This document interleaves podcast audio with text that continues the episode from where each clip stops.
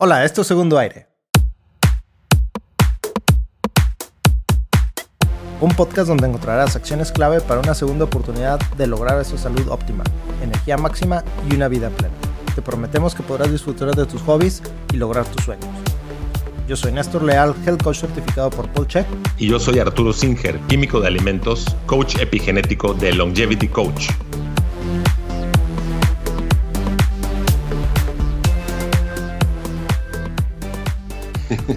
Oye Arturo, eh, fíjate que para quienes nos siguen constantemente y han estado escuchando la historia de, mi padre, este, recordarán que hace algunos días iba a ser intervenido quirúrgicamente. Sí. ¿Verdad? Este, aparentemente el TAC mostraba una obstrucción de 85% en, una, eh, en la parte interna de la carótida izquierda. Y pues la buena noticia es que una vez que lo tuvieron en la plancha, le meten el catéter por la ingle, llegan a donde iban a hacer la inserción del... o sea, introducen el catéter por la vena femoral. Ajá. exacto. Y llegan hasta el, hasta el cuello y en tiempo real están metiendo un, un medio de contraste y están tomando rayos X. Y luego reconstruyen una como una pequeña película con diferentes este, cuadros de, la inserción de este medio de contraste y ahí pueden ver eh, las obstrucciones. Pues resulta que la obstrucción que aparentaba estar en, el, en, el, en la tomografía, en el TAC, eh, de 85% resultó ser como del 25-30% fue la apreciación del cardiólogo en ese momento. hubo un error humano como de 60%. Del, de cardiología, digo, perdón, de radiología. Ajá. Tenemos en el estudio la presencia de la doctora Verónica Bascal. Bienvenida. Hola, buen día. Y considero valiosa su aportación. Sí. Opinión. Estaba pensando entre esas dos sobre el tema y cómo desde la parte médica se puede evitar este tipo de errores que pues te ponen en una situación de estrés, de alerta, y yo no quiero pensar que se hizo voluntariamente o a propósito. Entonces, ¿qué opinión nos das del tema, Vero? Mm, yo tengo una pregunta para Néstor. ¿Ese fue el primer estudio que le hicieron, la tomografía computarizada? No, no, no, no, definitivamente. En octubre, pongo un poquito de antecedentes para los que no han, seguido el tema, incluyendo para contestar la pregunta. Hace 11 eh, meses tuvo una isquemia, mi papá.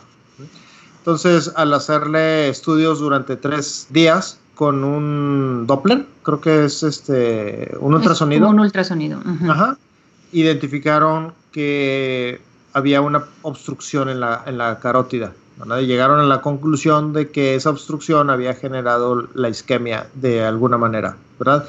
Uno de los doctores nos dijo que no hay manera de, de saber precisamente qué fue lo que lo ocasionó, sino un cuadro de ciertas cosas y tratar de identificar cómo se juntó este sistema complejo para poderlo producir, ¿verdad? Entonces le han estado haciendo estudios a partir de, octubre. Obviamente le recetaron algunos medicamentos, uno estatinas, que ya lo hemos platicado Arturo y yo. Eh, le recetaron un medicamento para la presión elevada y la famosa aspirina para diluir o hacer más eh, ligera la sangre. Son los tres medicamentos que ha estado tomando. Entonces le han estado haciendo estudios, tomografías eh, regularmente y aparentemente en el último que le hicieron, la última, eh, en el último ultrasonido que le hicieron, parecía que había aumentado la placa a pesar de que mi papá estaba cuidando muy bien su alimentación y a pesar de que estaba tomando el medicamento que le recetaron. Entonces, cuando en ultrasonido le muestran o, más bien llegan a la conclusión que aumentó la placa en lugar de disminuir, le hacen ahora la tomografía, el TAC. Y en el TAC concluyeron que sí estaba correcta, eh, el, que sí estaba correcto el ultrasonido. Pero, bueno, aparentemente hay una serie de cuestiones ahí que depende del operador, depende de cálculos, porque pues no, no es preciso, ¿verdad? Entonces, cuando presenta síntomas y los corrobora el radiólogo, el cardiólogo dice, creo que sí es momento de intervenir. Entonces, ¿Cuáles fueron, los, perdón, ¿cuáles fueron los síntomas que relacionaron los doctores? La isquemia. La isquemia. Que ¿Qué síntomas sentía tu papá? Ajá. Pues en este caso, él perdió la movilidad de la pierna derecha, como por media hora, como cuando se te duerme. Este, sin embargo, no era por falta de circulación sanguínea en la pierna, más bien fue un tema neurológico, porque como la carótida era a la izquierda, faltó, básicamente era como una pequeña, sí, irrigación, fue como una pequeña embolia que eh, del lado izquierdo del cerebro no puede mandar señal a la pierna derecha y no la podía mover. Así es como se le presentó. No dejó secuelas, aparentemente, sin embargo, creo que ya le compartí a la doctora un estudio que muestra una pequeña como lesión, ¿verdad? No vi la imagen, pero vi el diagnóstico. Ah, el diagnóstico, escrito, nada más. Bueno, el diagnóstico escrito ahí lo, lo, lo, presenta. Este, bueno, esos son ese, el síntoma principal fue, fue la isquemia. Que isquemia creo que significa falta de oxígeno. Falta de irrigación, sí. Al, final es falta de oxígeno en los tejidos. Bueno, mm, estuvo bien hacerlo del ultrasonido, pero por eso es tan importante la toma de decisiones en, un, en los pacientes, en todos los pacientes. El ultrasonido fue a raíz de lo que le pasó la primera vez, ¿no? y ahí se, se, sospechó que había una, porque no es diagnóstico, se puede sospechar una, se puede como imaginar, pero no es 100% real lo que uno está viendo. Se puede teorizar. Se puede, ajá, otra palabra piénsala en lo que yo. Okay. este, pero cuando se sospecha eso y, y, correlacionar la clínica, como tú bien dijiste, hay que buscar un estudio que sea lo más preciso. Si el paciente va a, a, pagar o no, o no va a pagar, no importa. O sea, hay que, hay que ver el más preciso y menos invasivo y mm, que, que, acorte los pasos para llegar al tratamiento, para, para el pronto tratamiento. Entonces, yo pienso que la tomografía la aprovecharon para ver su cerebro y no debió de haber sido diagnóstico de la obstrucción de la carótida. No es diagnóstico, no, una tomografía no se, no se prefiere antes de una angiografía. Siempre va la angiografía antes de, o cuando se sospecha una obstrucción de una carótida, siempre va la angiografía. Pero como le querían hacer una tomografía para ver cómo estaba su cerebro, supongo que fue así, ¿verdad? Néstor, ¿o me equivoco? Sí, no, pues lo que pasa es que han sido, digamos que en lugar de médico general, mi papá ahora ve a un geriatra. Y ese geriatra es el que ordena qué estudios se le pueden hacer, ¿verdad? Entonces se sospechaba de un tema neurológico, ¿verdad? Pero también se sospechaba de un tema cardiovascular. Entonces empiezan a hacer los dos estudios a la par. Bueno, los estudios para identificar si el problema está ligado o son independientes. Entonces, por eso lo han traído pues como conejillo de indias a mi papá. Pues mientras le expliquen bien por qué, mientras al paciente se le explique bien por qué se, se, hacen las cosas, pues está bien, ¿no? Yo me estoy tratando de imaginar lo que pensaron los doctores, lo que pensó el geriatra, lo que pensó el neurólogo, porque no vas buscando una obstrucción con una tomografía para nada. Pero como se dieron así los eventos, pues esa sospecha de, del 80% en vista, en, en, base a la tomografía, a lo que la imagen de tomografía, que no se estaba buscando eso en la tomografía. No, es que recuerda que fueron tres días de estudios y en esos tres días están buscando por todas partes a ver qué fue lo que sucedió, porque pues de entrada si la pierna no la puedes mover, yo no soy doctor, pero no sé si yo llego y no puedo mover la pierna a contigo a consultar, ¿tú sabrías que es un tema neurológico?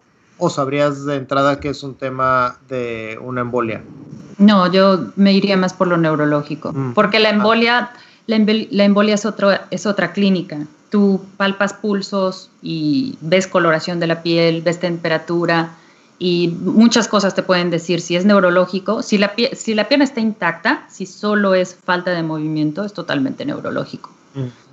Si hay cambio en la coloración, temperatura o apariencia, si es un Puede ser, podría ser, por ejemplo, una infección por virus herpes o el herpes nada más afecta lo facial, porque yo he visto casos. Sí, sí puede ser por una infección tipo herpes. ¿Ya le, hicieron función lumbar? No lo sé. ¿Por qué sospechas eso? No, no, no, no, yo solamente estoy diciendo, o sea, si yo llego y no te muestro ningún, ningún clínico, y te digo, ¿sabes que no puedo mover la pierna? ¿Qué es lo primero que se te ocurre a ti investigar? Yo, yo lo que preguntaría es, no puede, pero quiere. como lo de para cambiar. Porque bueno, querer es poder, ¿no? Lo, que el foco quiera cambiar. Por cierto, lo, lo, que sí es cierto es que la presión la había traído muy elevada. Entonces, mi papá, como es muy metódico, a partir de que le dieron su medicamento de, la presión, se mide la, presión cinco veces al día y lleva cuidadosamente una hoja de cálculo con todas las mediciones y ya va hacia la baja, ya tiende hacia la baja. ¿Toma estatinas tu papá? Ah, esa es una, esa es una cuestión interesante a mencionar. Lo, que, lo primero que hace el geriatra al ver, al ver eh, esta placa en la carótida, dice, ¿sabe qué? Necesita ya tomar unas estatinas. Desde hace meses se la estaba tomando. Exacto. Sí, ah. pero, fue, fue a, partir de, a partir de la isquemia. O sea, no tenía años. Como hay gente que de mi edad o de tu edad, pues ya está tomando estatinas, ¿verdad? Mi papá a sus 75 años, hace 11 meses fue el primer momento de su vida en que, en que ingirió una estatina. ¿Se defendió bastante bien? Pues es que mi mamá cuida mucho la alimentación. Entonces, eh, cuando le hacen la, el histórico de, tomografía y, bueno, y también el TAC, y descubren aparentemente que está aumentando la placa, pues se estresa el geriatra y dice, ¿sabes qué? Aumente la dosis de estatina de 20 miligramos ¿eh? a 80 miligramos. Fue así como, wow, o sea, aumentó más del doble la, dosis, ¿verdad? Entonces se quiso curar en salud del doctor y pues veían que no disminuía y no disminuía, entonces fue la razón de intervenir tan rápido. Porque, según me explican, los lineamientos médicos indican que si hay una obstrucción con estudios clínicos mayor al... Protocolo, te refieres, sí, protocolo, así es. Mayor al 70% y aparte el paciente presenta síntomas, hay que intervenir. Si hay obstrucción, pero no hay síntomas, así se deja. Solamente se, receta medicamento y dieta. Entonces, mi papá tenía las, las dos eh, condiciones. Presentó síntomas, que era la isquemia, y eh, presentaba una obstrucción mayor del 70%, según la tomografía. Doctora Vero, ¿qué pasa si no sigues el protocolo establecido? Puede que el paciente demande si algo sale mal. Pero si sale bien. absolutamente nada. Nada. nada o sea, solo hay castigo cuando al romper el protocolo sale mal, pero no hay premio cuando sale bien. Exacto. O sea que como médico, pues también estás con una mano atrás de la, amarrada atrás de la, de la, de la cintura, ¿no? O sea, no, no puedes hacer todo lo que se te ocurra. Hay ciertos patrones de, conducta o lineamientos, protocolos, pues, que hay que seguir. Sí, exacto. Sobre todo cuando le meten miedo al paciente de, es que me dijo un conocido, es que no sé qué, es que acabo de leer, es que vi en internet y viendo, uh, escuchándote, Néstor, que tu papá es muy aprensivo y muy psicópata para pues no, obviamente va a, querer la vieja escuela en la medicina. O sea, es que así debe de ser. Y bueno, eso quería antes de la terrible equivocación. Bueno, no quiero decir terrible porque no hubo ningún fallecido, pero de la tremenda equivocación que sucedió en el diagnóstico, ¿no? Sí, bueno, afortunadamente mi papá no tuvo que desembolsar dinero porque pues estaba parte, lo cubría parte de su servicio eh, médico y por otro lado pudo salir caminando cuatro horas después sí le quedó un moretonzote en la, en, la arteria. En la ingle. y el susto, el susto. El susto, de hecho, fue, fue súper marcado ver el estrés que traía los días anteriores y en el momento en que le dicen que, que no, entramos con él a la, a la, sala, le decimos, pues fíjate que no te hicieron nada y se queda mi mamá con cara de, ¿what? Y entonces Pues no, no sentí nada, incluso porque la, la, anestesia era, era local y estaba, él estuvo consciente todo el tiempo, pero no le dijeron nada a los doctores nos lo dijeron a nosotros los familiares, y entramos, le decíamos a mi papá y dice, bueno, entonces, pero ¿por qué estoy aquí? ¿Qué, onda con los diagnósticos? ¿Por qué estaban mal? Entonces empiezan a salir muchas eh, dudas. empezó a cuestionar, excelente. Sin embargo, pues ya al día siguiente mi papá estaba, pues le cambió el color de la piel, ya estaba más alegre. Le bajó la eh, presión. Le bajó la presión, sí. Entonces, eh, el estrés también está somatizando un, problema, un problema físico, fisiológico, ¿no? Sí. Justamente ayer fuimos a consultar con el neurólogo porque entonces yo, yo le decía a, uno de los doctores, a ver, doctor, y, mi papá estaba consciente y dice, es que se está presentando un problema de pérdida de memoria de corto plazo. Uno de los doctores dijo, bueno, es que es falta de irrigación en el cerebro. Entonces, cuando pasa el, evento donde ya no se interviene porque la obstrucción no era del 85, sino del 25%, este, pues la teoría del doctor ya no era válida, porque la irrigación pues sigue siendo suficiente, no el 100%, pero sigue siendo suficiente. Entonces, pues queremos volver a hablar con el neurólogo, a ver qué tema está relacionado con lo de la pérdida de la memoria. Entonces, ayer acompañé a mi, a mi querido padre a consultar y nos dieron otra buena noticia. Le hicieron una serie de pruebas eh, y a mí me convencieron de que sí, efectivamente no es pérdida de memoria de corto plazo, sino falta de atención, porque eh, decía el doctor, a ver, si, si el señor no recuerda dónde dejó las llaves, o dónde dejó la cartera, o dónde puso el celular, es que no está poniendo atención y seguramente es un tema de estrés, ¿sí? Eh, o está ocupada su mente en otros temas. Si la persona empieza a olvidar por qué está en algún lugar, cómo se llama una persona o tal persona, si mete cosas en el refrigerador que no van ahí, bien, ellos ya califican que eso sí es falta de, o, más bien pérdida de memoria de corto plazo, ya una degeneración neuronal. Definitivamente creemos que va a suceder en algún momento, ¿verdad? y espérame un segundo.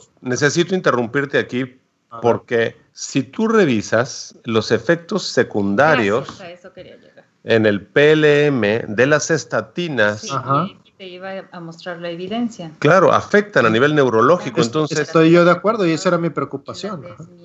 Fíjate, fíjate, la doctora tiene eh, aquí la información. Que se acerque el micrófono, que se acerque el micrófono. Estoy viendo el estudio que le hicieron a tu papá de la resonancia magnética. la conclusión que dice cambios degenerativos manifestados por cambios de desmielinización periventricular asociado a atrofia. Y eso de verdad es producto del uso constante de estatinas. Entonces, eh, uso constante es así como muy general. En algunas personas, como el caso de tu papá, ese uso constante fue de unos pocos meses. Y hay personas que se tardan años. Esto tiene que ver con la genética y el aguante, la capacidad de este, desintoxicación, etcétera. Pero de que hay una relación directa, por supuesto que la hay. A. B. De que el neurólogo tendría que, lo primero que se hace es, pues, preguntar dentro de la ficha clínica, pues, cuáles son los medicamentos que está tomando y entonces, pues, em, conocer y si no, pues ponerse a investigar, hoy en día es muy fácil, los efectos este, secundarios o no de los medicamentos y empezar por ahí antes de querer sentirse eh, semidios, soberbio y dar, emitir un diagnóstico que no tiene ni pies ni cabeza, ¿no? Sin embargo, el médico, el cardiólogo, incluso el neurólogo insistían en que debe seguir tomando las estatinas. Al menos se le, redujeron la dosis de 80 miligramos a 20 miligramos. Y decían que 20 miligramos es una dosis preventiva. Bueno, tiene un efecto antiinflamatorio, pero todos sabemos que desde el agua fría hasta una dieta baja en carbohidratos y una dieta cetogénica tiene mejor y, de manera más sostenible ¿no? el, el efecto antiinflamatorio. Y aparte una dieta de grasas nutre al cerebro y nutre el sistema nervioso en general. Entonces, sí considero que hay una desconexión, en, ese momento hubo una desconexión entre lo que eh, los doctores querían encontrar con un pensamiento reduccionista y lineal en un sistema sumamente complejo como es un ser humano vivo, un ser humano vivo, ¿no? Estoy de acuerdo. De hecho, yo no coincido en que deba tomar las estatinas. De hecho, eh, el otro día platiqué con otro doctor y le dije, a ver, doctor, ¿y las estatinas van a reducir la placa? Y me dijo, no, no hay evidencia de que las estatinas reducen la placa, pero sí evitan que se cree nueva. Entonces estaba yo de que, bueno, entonces... Mm, no, fíjate, bueno, vamos a... Vamos a, a la doctora Verónica. Estoy yo hablando de la opinión de un doctor especialista. Este sí me interesa la opinión de la doctora. Pues no, porque en episodios pasados han hablado de, de cómo es que se genera el daño en la pared íntima vascular y no es por una estatina jamás por sí sola, o sea, puede ayudar ligeramente, pero por sí sola no va a prevenir que se forme eh, una placa de ateroma porque el, mecanismo de formación es otro, es, es, muy complicado. Sí, actúa en otro órgano, eso es otra cosa. Entonces, a mí lo que me da, me frustra mucho, me da, me da mucha, eh, me genera esta, esta, esta terrible frustración, es cuando llega la persona, representante médico del laboratorio, le cuenta al doctor y el doctor se lo cree y lo toma como si fuera una conferencia médica y entonces repite lo mismo sin darse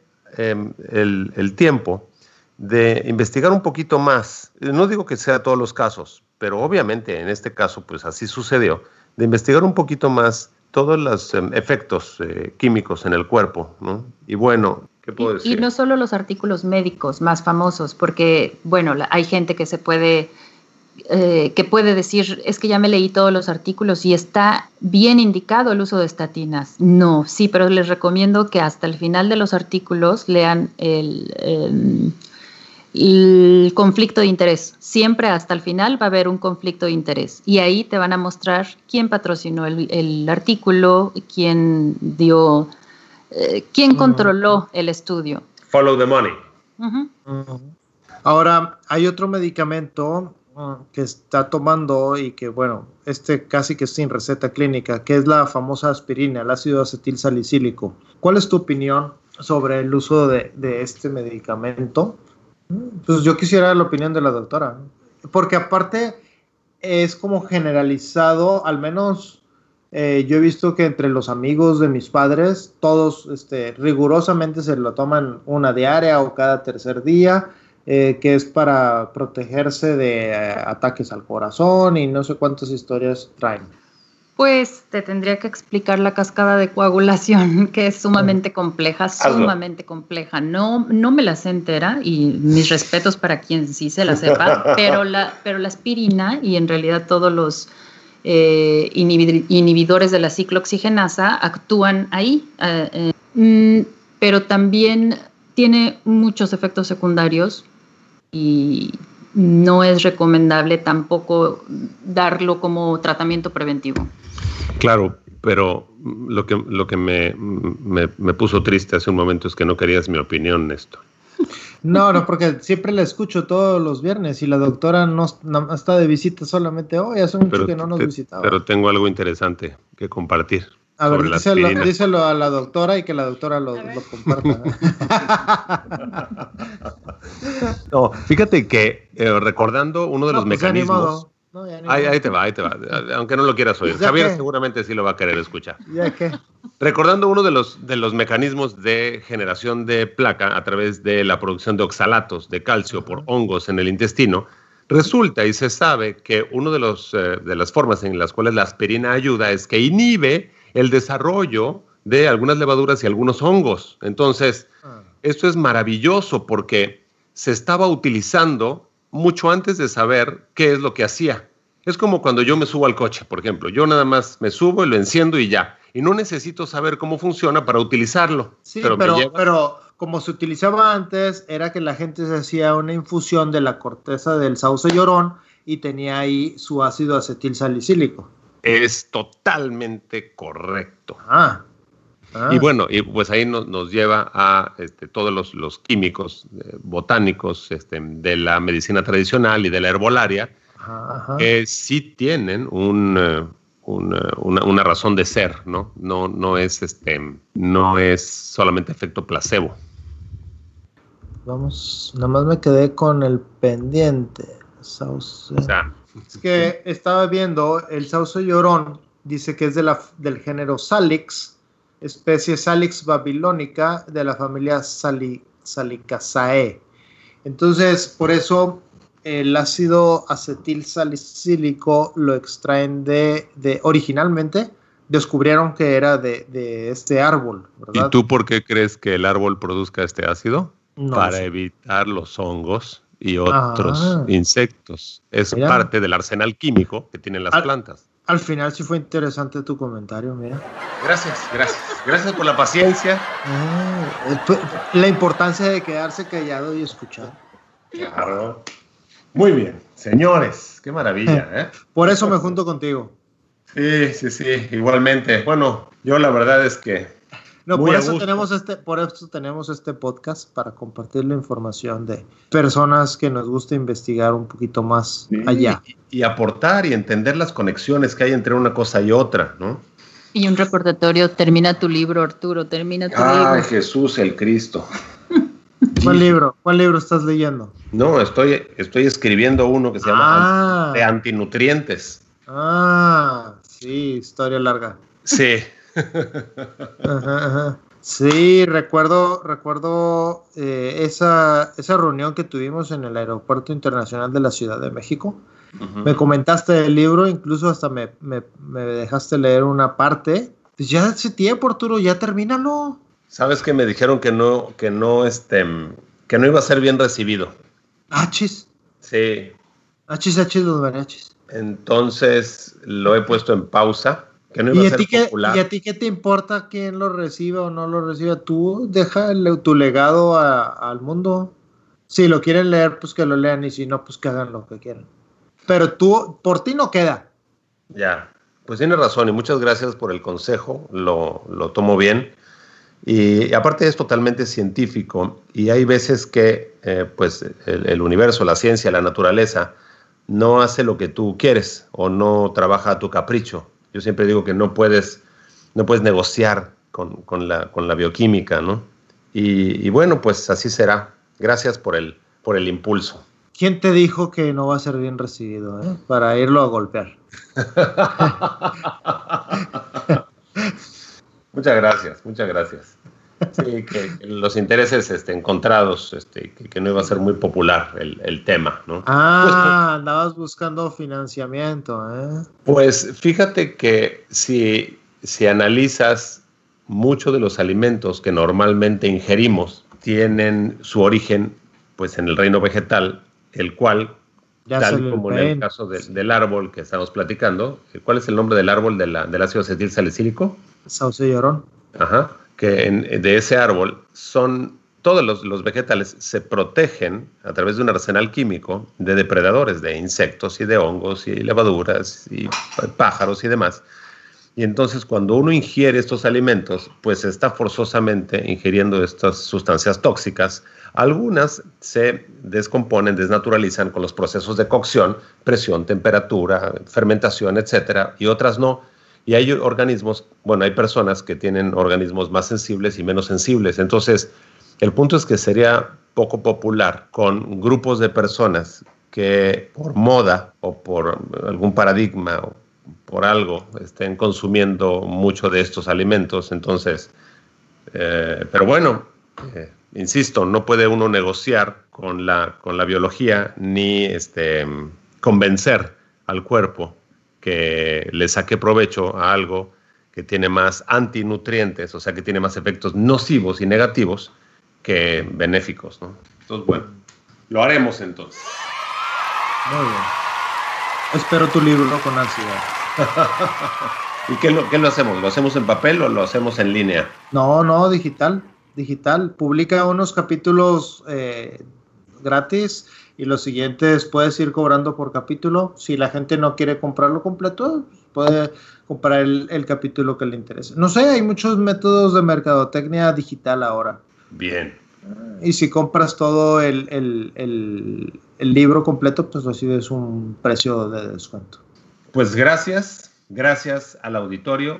Gracias, gracias a ti, gracias, gracias, por las aportaciones de la doctora, gracias a Arturo por tu aportación. Muchas gracias. gracias, Armor, Armor Coffee que nos mantiene despiertos, tienda épica que a veces manda las cosas y a veces se tarda un poquito, pero también las eh. termina mandando al final se cumple. Más vale tarde que nunca. El problema son las aduanas con tiempos de COVID.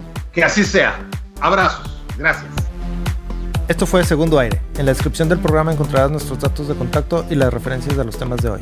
Recuerda que puedes tener una consulta privada con Arturo Singer Longevity Coach y visitar la tienda épica de Néstor Leal. Si te gustó este podcast, suscríbete dejándonos una reseña y compártelo con quien esté viviendo un segundo aire.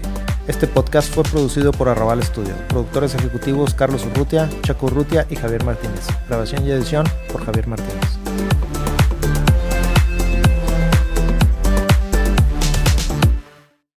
Este podcast se hace exclusivamente para propósitos de información general. Las declaraciones y opiniones expresadas en este podcast no constituyen consejos médicos. Este podcast, incluyendo Arturo Singer, Néstor Leal y los productores, se deslindan de cualquier responsabilidad por cualquier efecto adverso relacionado al uso de la información aquí contenida. Las opiniones de los invitados son propias y este podcast no promueve ni acepta responsabilidad alguna por las declaraciones de los invitados. Este podcast no hace representaciones ni da garantías de las cualificaciones o credibilidad de los invitados. Este podcast puede incluir promoción o publicidad pagadas para productos o servicios. Los individuos en este podcast pueden tener un interés económico directo o indirecto en los productos y servicios referenciados en el podcast. Si cree que tiene un problema médico, consulte un médico autorizado.